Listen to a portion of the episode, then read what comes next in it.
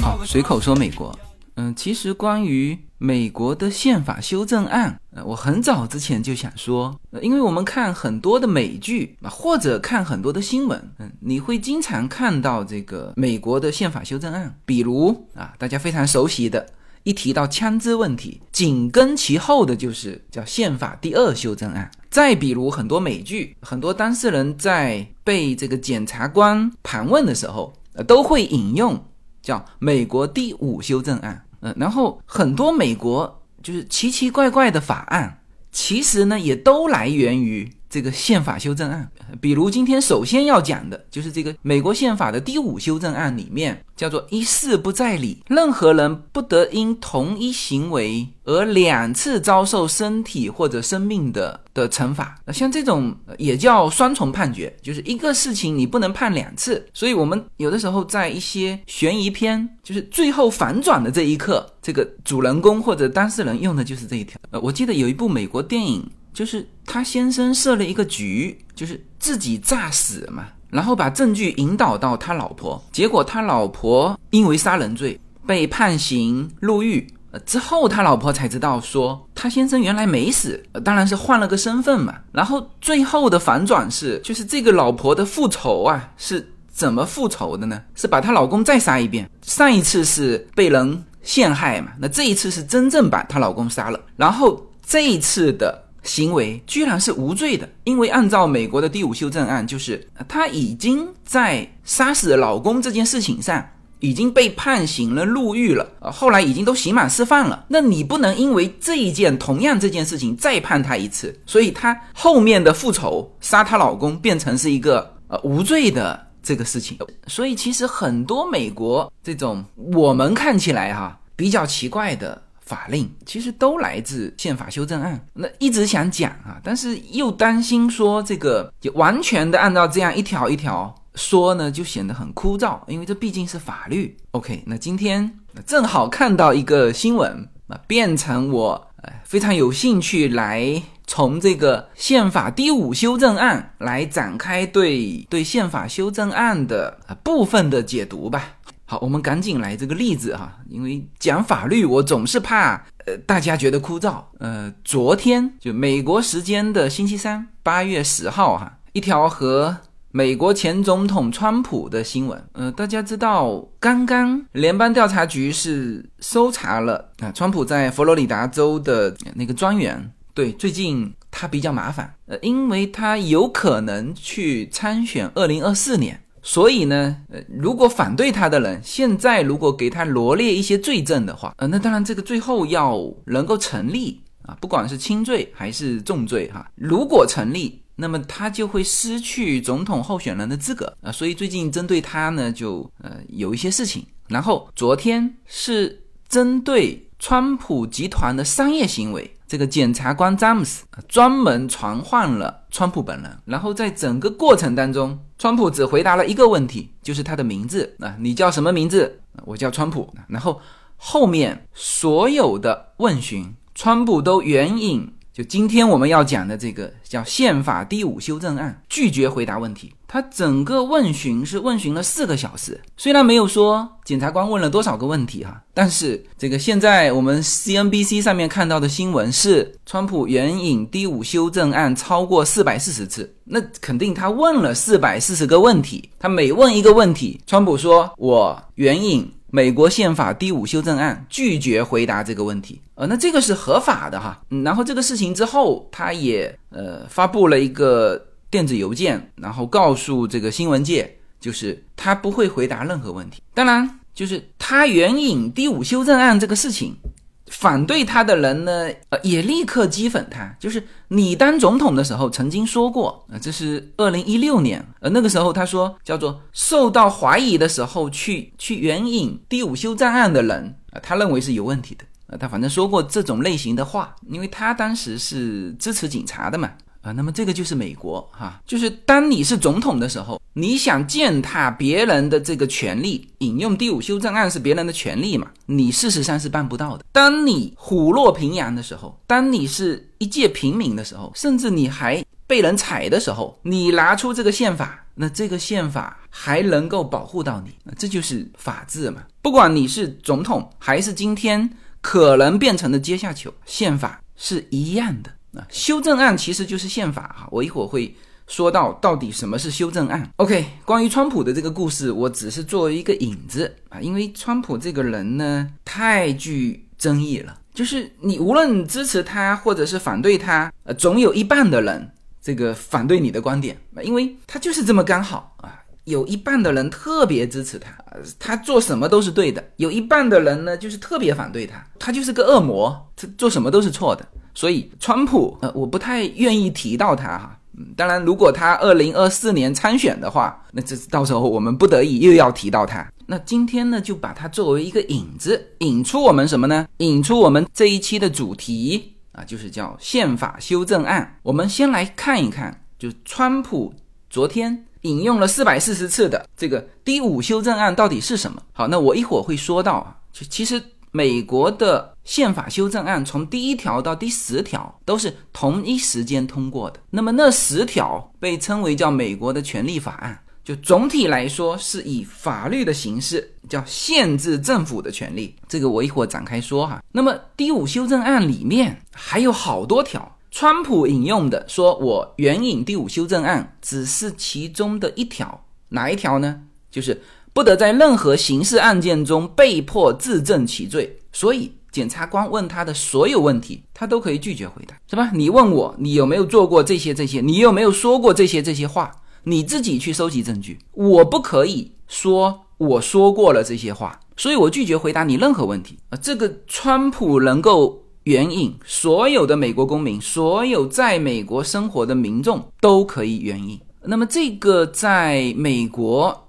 啊，就是所有的警察在逮捕这个嫌犯的时候，都要告知有这个宪法第五修正案。那这个又被称之为叫米兰达警告啊，这个非常像我们以前看的港剧，说，哎，你有权保持沉默，但是你说的每一句话都会成为呈堂证供，就是他必须要先说。那么在美国，就是一旦犯罪嫌疑人被捕的时候，必须要被告知。就是他要把这个说一遍，告诉你你有这个权利。呃，为什么这个叫米兰达警告呢？就是一九六三年，一名叫做米兰达的犯罪嫌疑人啊，在被捕的时候没有被告知这个宪法第五修正案，然后呢，法院就利用了他的证词对其诉讼，是吧？你坦白了，你做过这些，说过这些，是吧？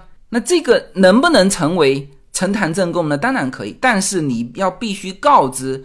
他可以拒绝回答。如果你没有告诉他说：“哦，你有这个权利。”然后我问你，你说了，那么这个是无效的。一九六三年，米兰达当时被法院用他自己的证词进行了诉讼之后，呃，由一个律师组织帮助他进行了上诉。最终这个事情打到最高法院，最高法院的最终裁决，这个案子违宪，还不是违法，是 违反宪法，发回重审。从此之后，所有的美国警察在逮捕嫌犯之后，都要对其进行米兰达警告啊，这个就是宪法第五修正案中的叫不得自证其罪。嗯，那么这个你当然也可以把它当成是一个奇奇怪怪的法令，因为什么呢？因为这个跟我们熟悉的。坦白从宽，抗拒从严，这是不一样的，有点矛盾。但这就是美国的第五宪法修正案中的一条。我们把第五修正案展开吧。呃，那么这个修正案都是在一七八九年的时候提出，然后一七九一年通过的。呃，所以有一些是就当时的历史背景写的这种文字啊，呃，其实也非常简单，就是一小段话啊，我们来读一下，展开一下哈。宪法第五修正案。任何人皆不应受死罪或者其他重罪的审判，除非根据大陪审团的报告或者起诉书。啊，这个用通俗的话就是，所有的重罪的判法必须要有大陪审团。呃，那关于大陪审团制呢，今天也没时间讲，因为这就非常复杂，每个州的都很复杂，更何况呢，就是各个州。的大陪审团制还不同，那这个大家就记住，就是说，如果要判一个人重罪或者死罪，必须要有大陪审团。那当然，一七九一年写的这个文书里面还写了发生在陆军、海军中或者发生在战争时候，或者出现公共危险时候服役的民兵案件除外。那这个可能是有这个历史背景哈啊，这个是第一句，第二句就是任何人不得因犯同一犯罪行为而两次遭受生命或者身体的危害。呃，这个要解读一下，这就是刚才说的叫双重审判。呃，其实这个双重审判里面还在细分成四个，第一叫做判定罪名不成立之后不得再次起诉。啊，那这个就是呃就不得双重审判。嗯，那这个我们在很多的美剧或者呃电影里面也看到过这种，他已经这件事情判他无罪了，即使你之后找出了证据，你也不得对这个事情再次审判。那我们看到很多的那个故事或者美剧里面怎么办呢？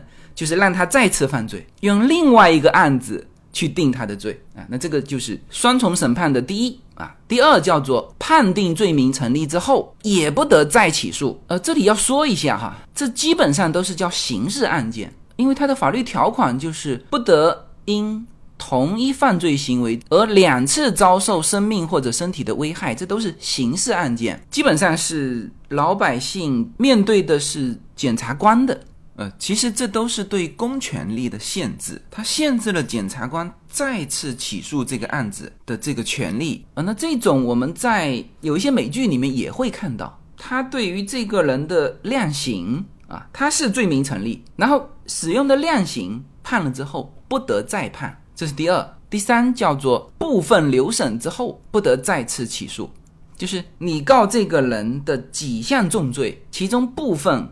不成立之后，你这个部分你不得再次起诉。还有就是叫同一起诉中包含多重惩罚，这个就是在一些妨碍公共案件啊，比如呃非法停车，上面贴了一张罚单之后，你不能再贴啊，就就算他一直停在那边，你也不能再贴啊。当然你可以把他拖车拖走啊，啊，那么这些都属于叫做不得双重审判啊。那这个也是第五宪法修正案的其中一个。然后接下来就是刚刚川普引用的，也是在我们很多美剧中不断出现的啊。我引用第五修正案，我拒绝回答，就是不得在任何刑事案件中被迫自证其罪，这第三句话。然后是不经正当的法律程序，不得被剥夺生命、自由和财产。这里面其实最关键的是那个自由，就是你没有走法律程序，你不得限制我的人身自由。所以在美国是没有这种叫足不出户啊，就你可以禁止他进入室内啊，你可以要求他戴口罩，但是你不能要求他不得走出什么范围啊。那这就变成叫做限制人身自由。那如果要限制，那需要有一个法律程序。然后最后一句叫做不给予公平的赔偿。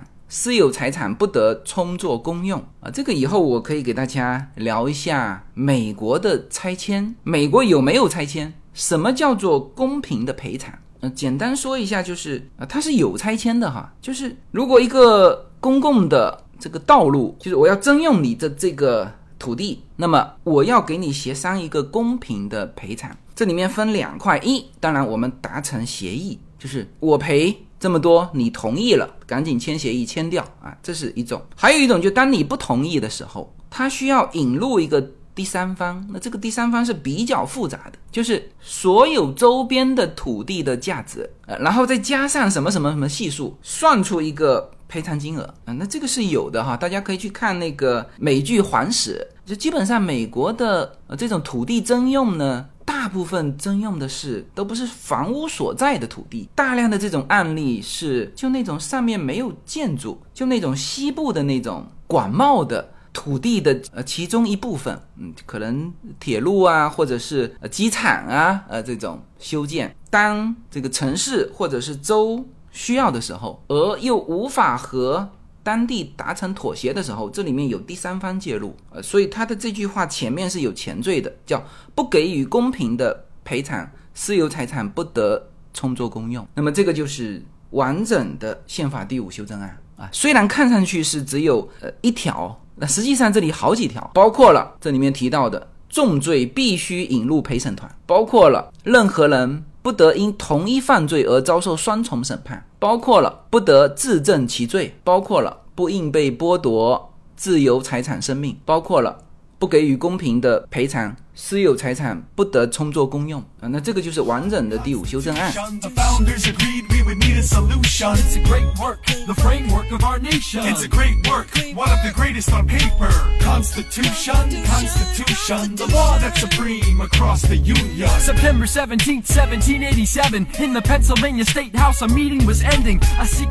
我们从这个第五修正案扩展出来，说一下美国的修正案哈。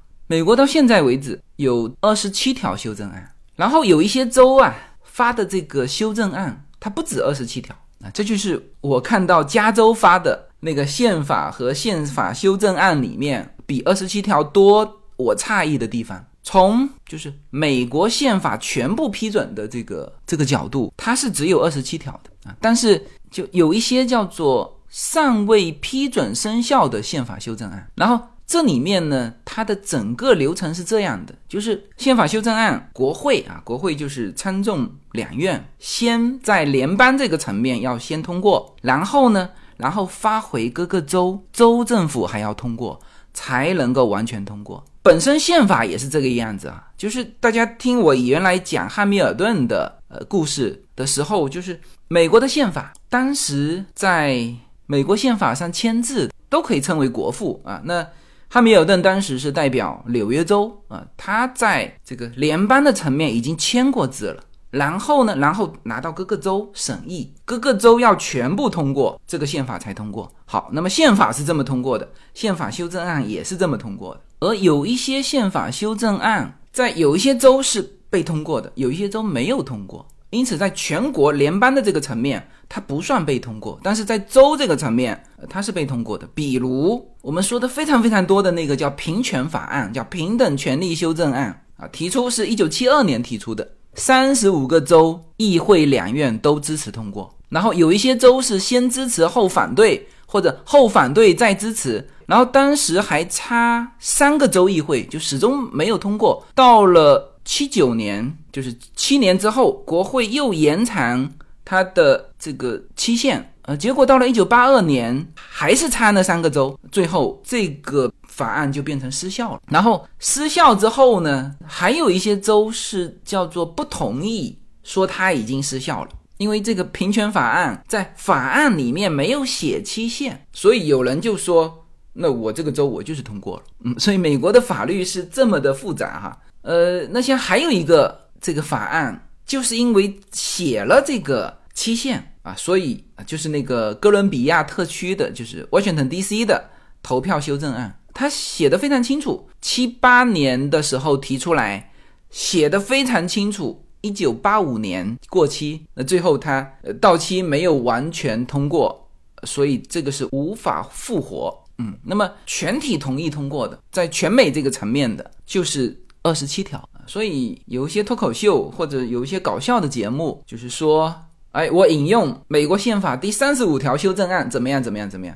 那这个知道的啊，或者说有文化的啊，都知道这个是搞笑，因为总共只有二十七条。那么其中的前十条被称为权利法案，呃，这十条不是一条一条过的哈，呃，这十条是和独立宣言和宪法并行的。呃，制宪会议的故事，大家在汉密尔顿那一期也都听过了哈。就是一七八七年在费城举行，然后开完会之后，就联邦这个层面签完之后，就是赞同这个美国宪法的州就加入美国联邦。那么各个州签署的时间从一七八七年的十二月初一直到一七九零年的五月份，然后美国各个州的顺序就是按照这个时间排的啊。第一个州就是。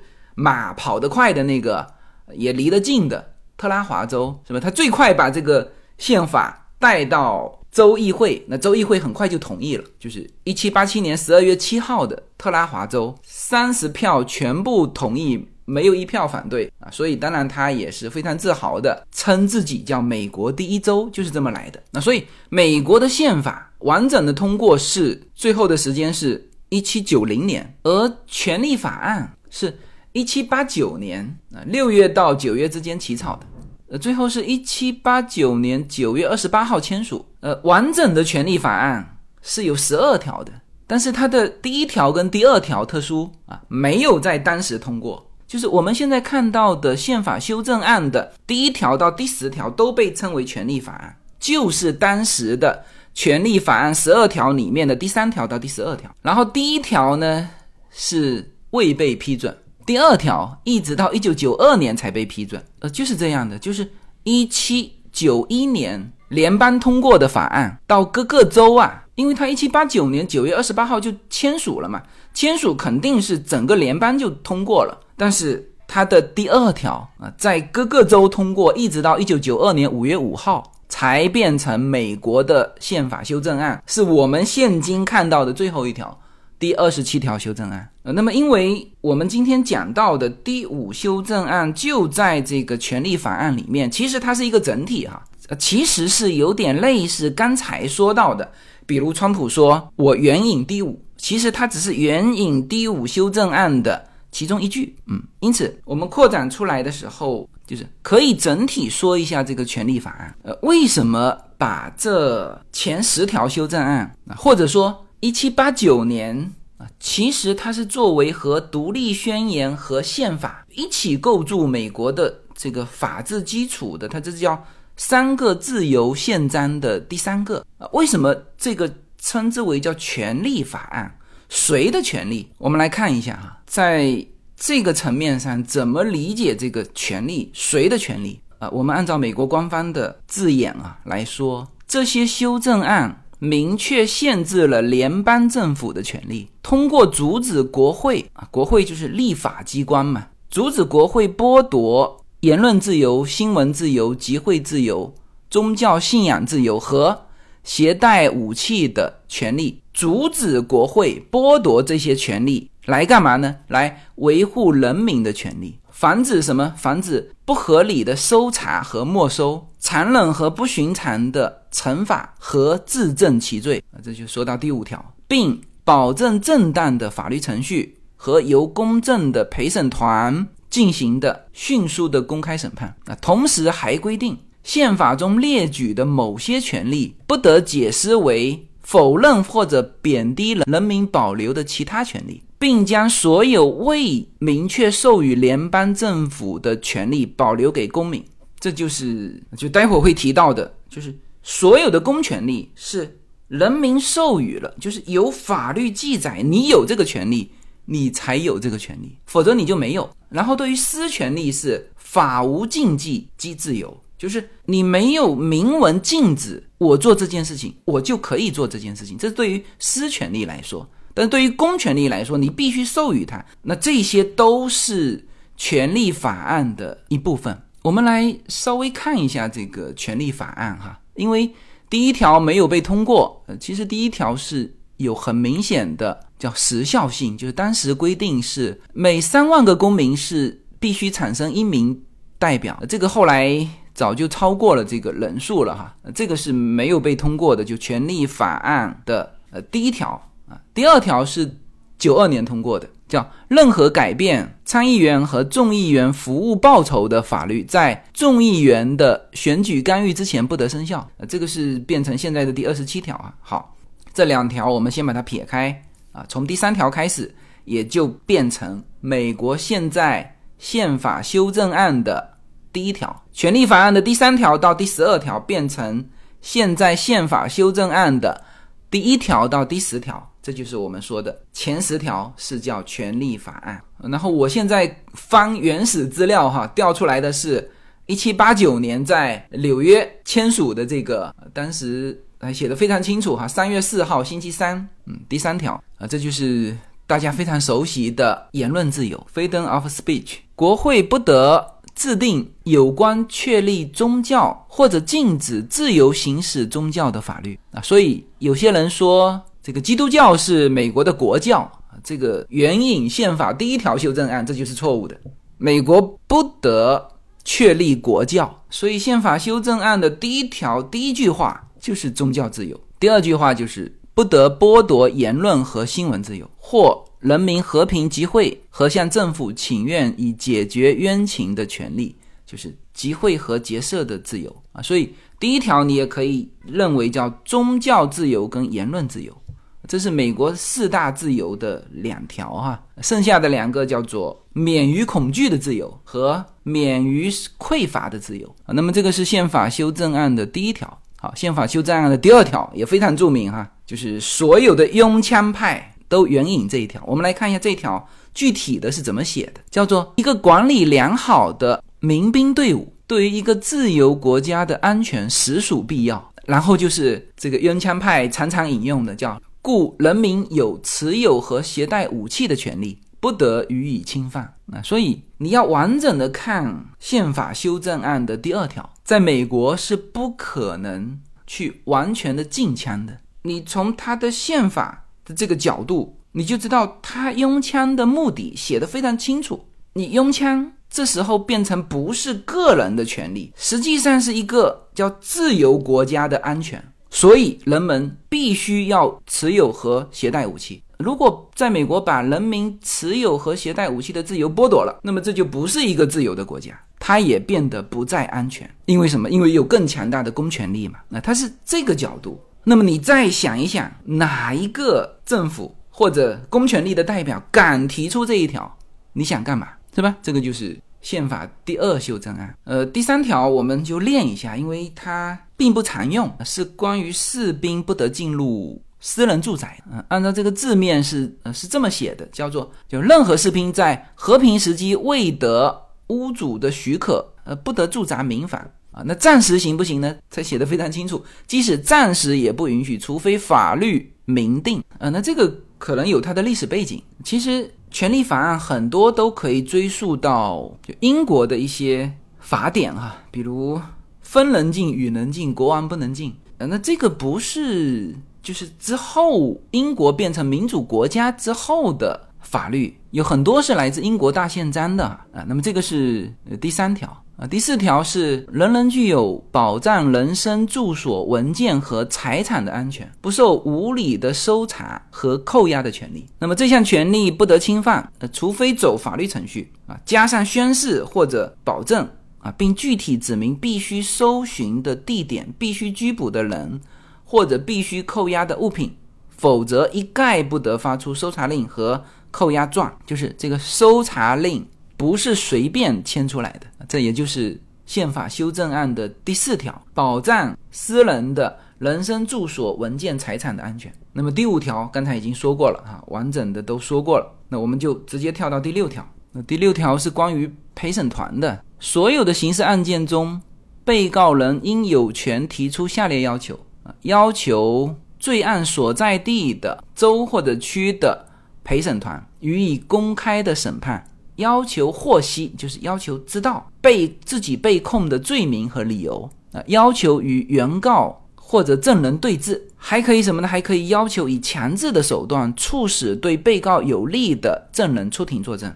那最后一个就是律师协助辩护，这是宪法修正案的第六条啊。即使你没钱请律师，政府也要给你配，这就是因为宪法修正案的第六条、第七条。这个明显有当时历史的痕迹哈，说说所有的普通法的民事诉讼中，争执的价值只要超过二十块钱，就应该由陪审团审判，然后由陪审团裁决的事实和中国就是联邦的任何一个法院不得重新审查。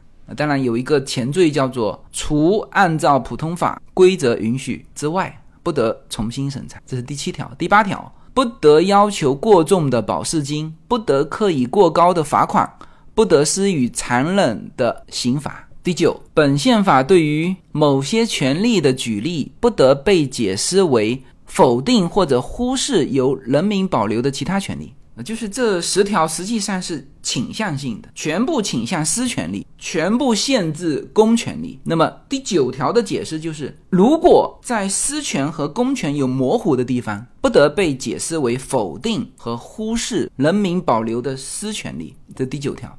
第十，本宪法未授予联邦的啊，也未禁止各州行使的权利，保留给各州行使或保留给人民行使。呃，它这个是。就是上下之间，它是倾向下的。就是本宪法未授予联邦的这个权利，那这个权利在哪里呢？在州。那么未禁止各州使用的权利，那么各州有没有这个权利呢？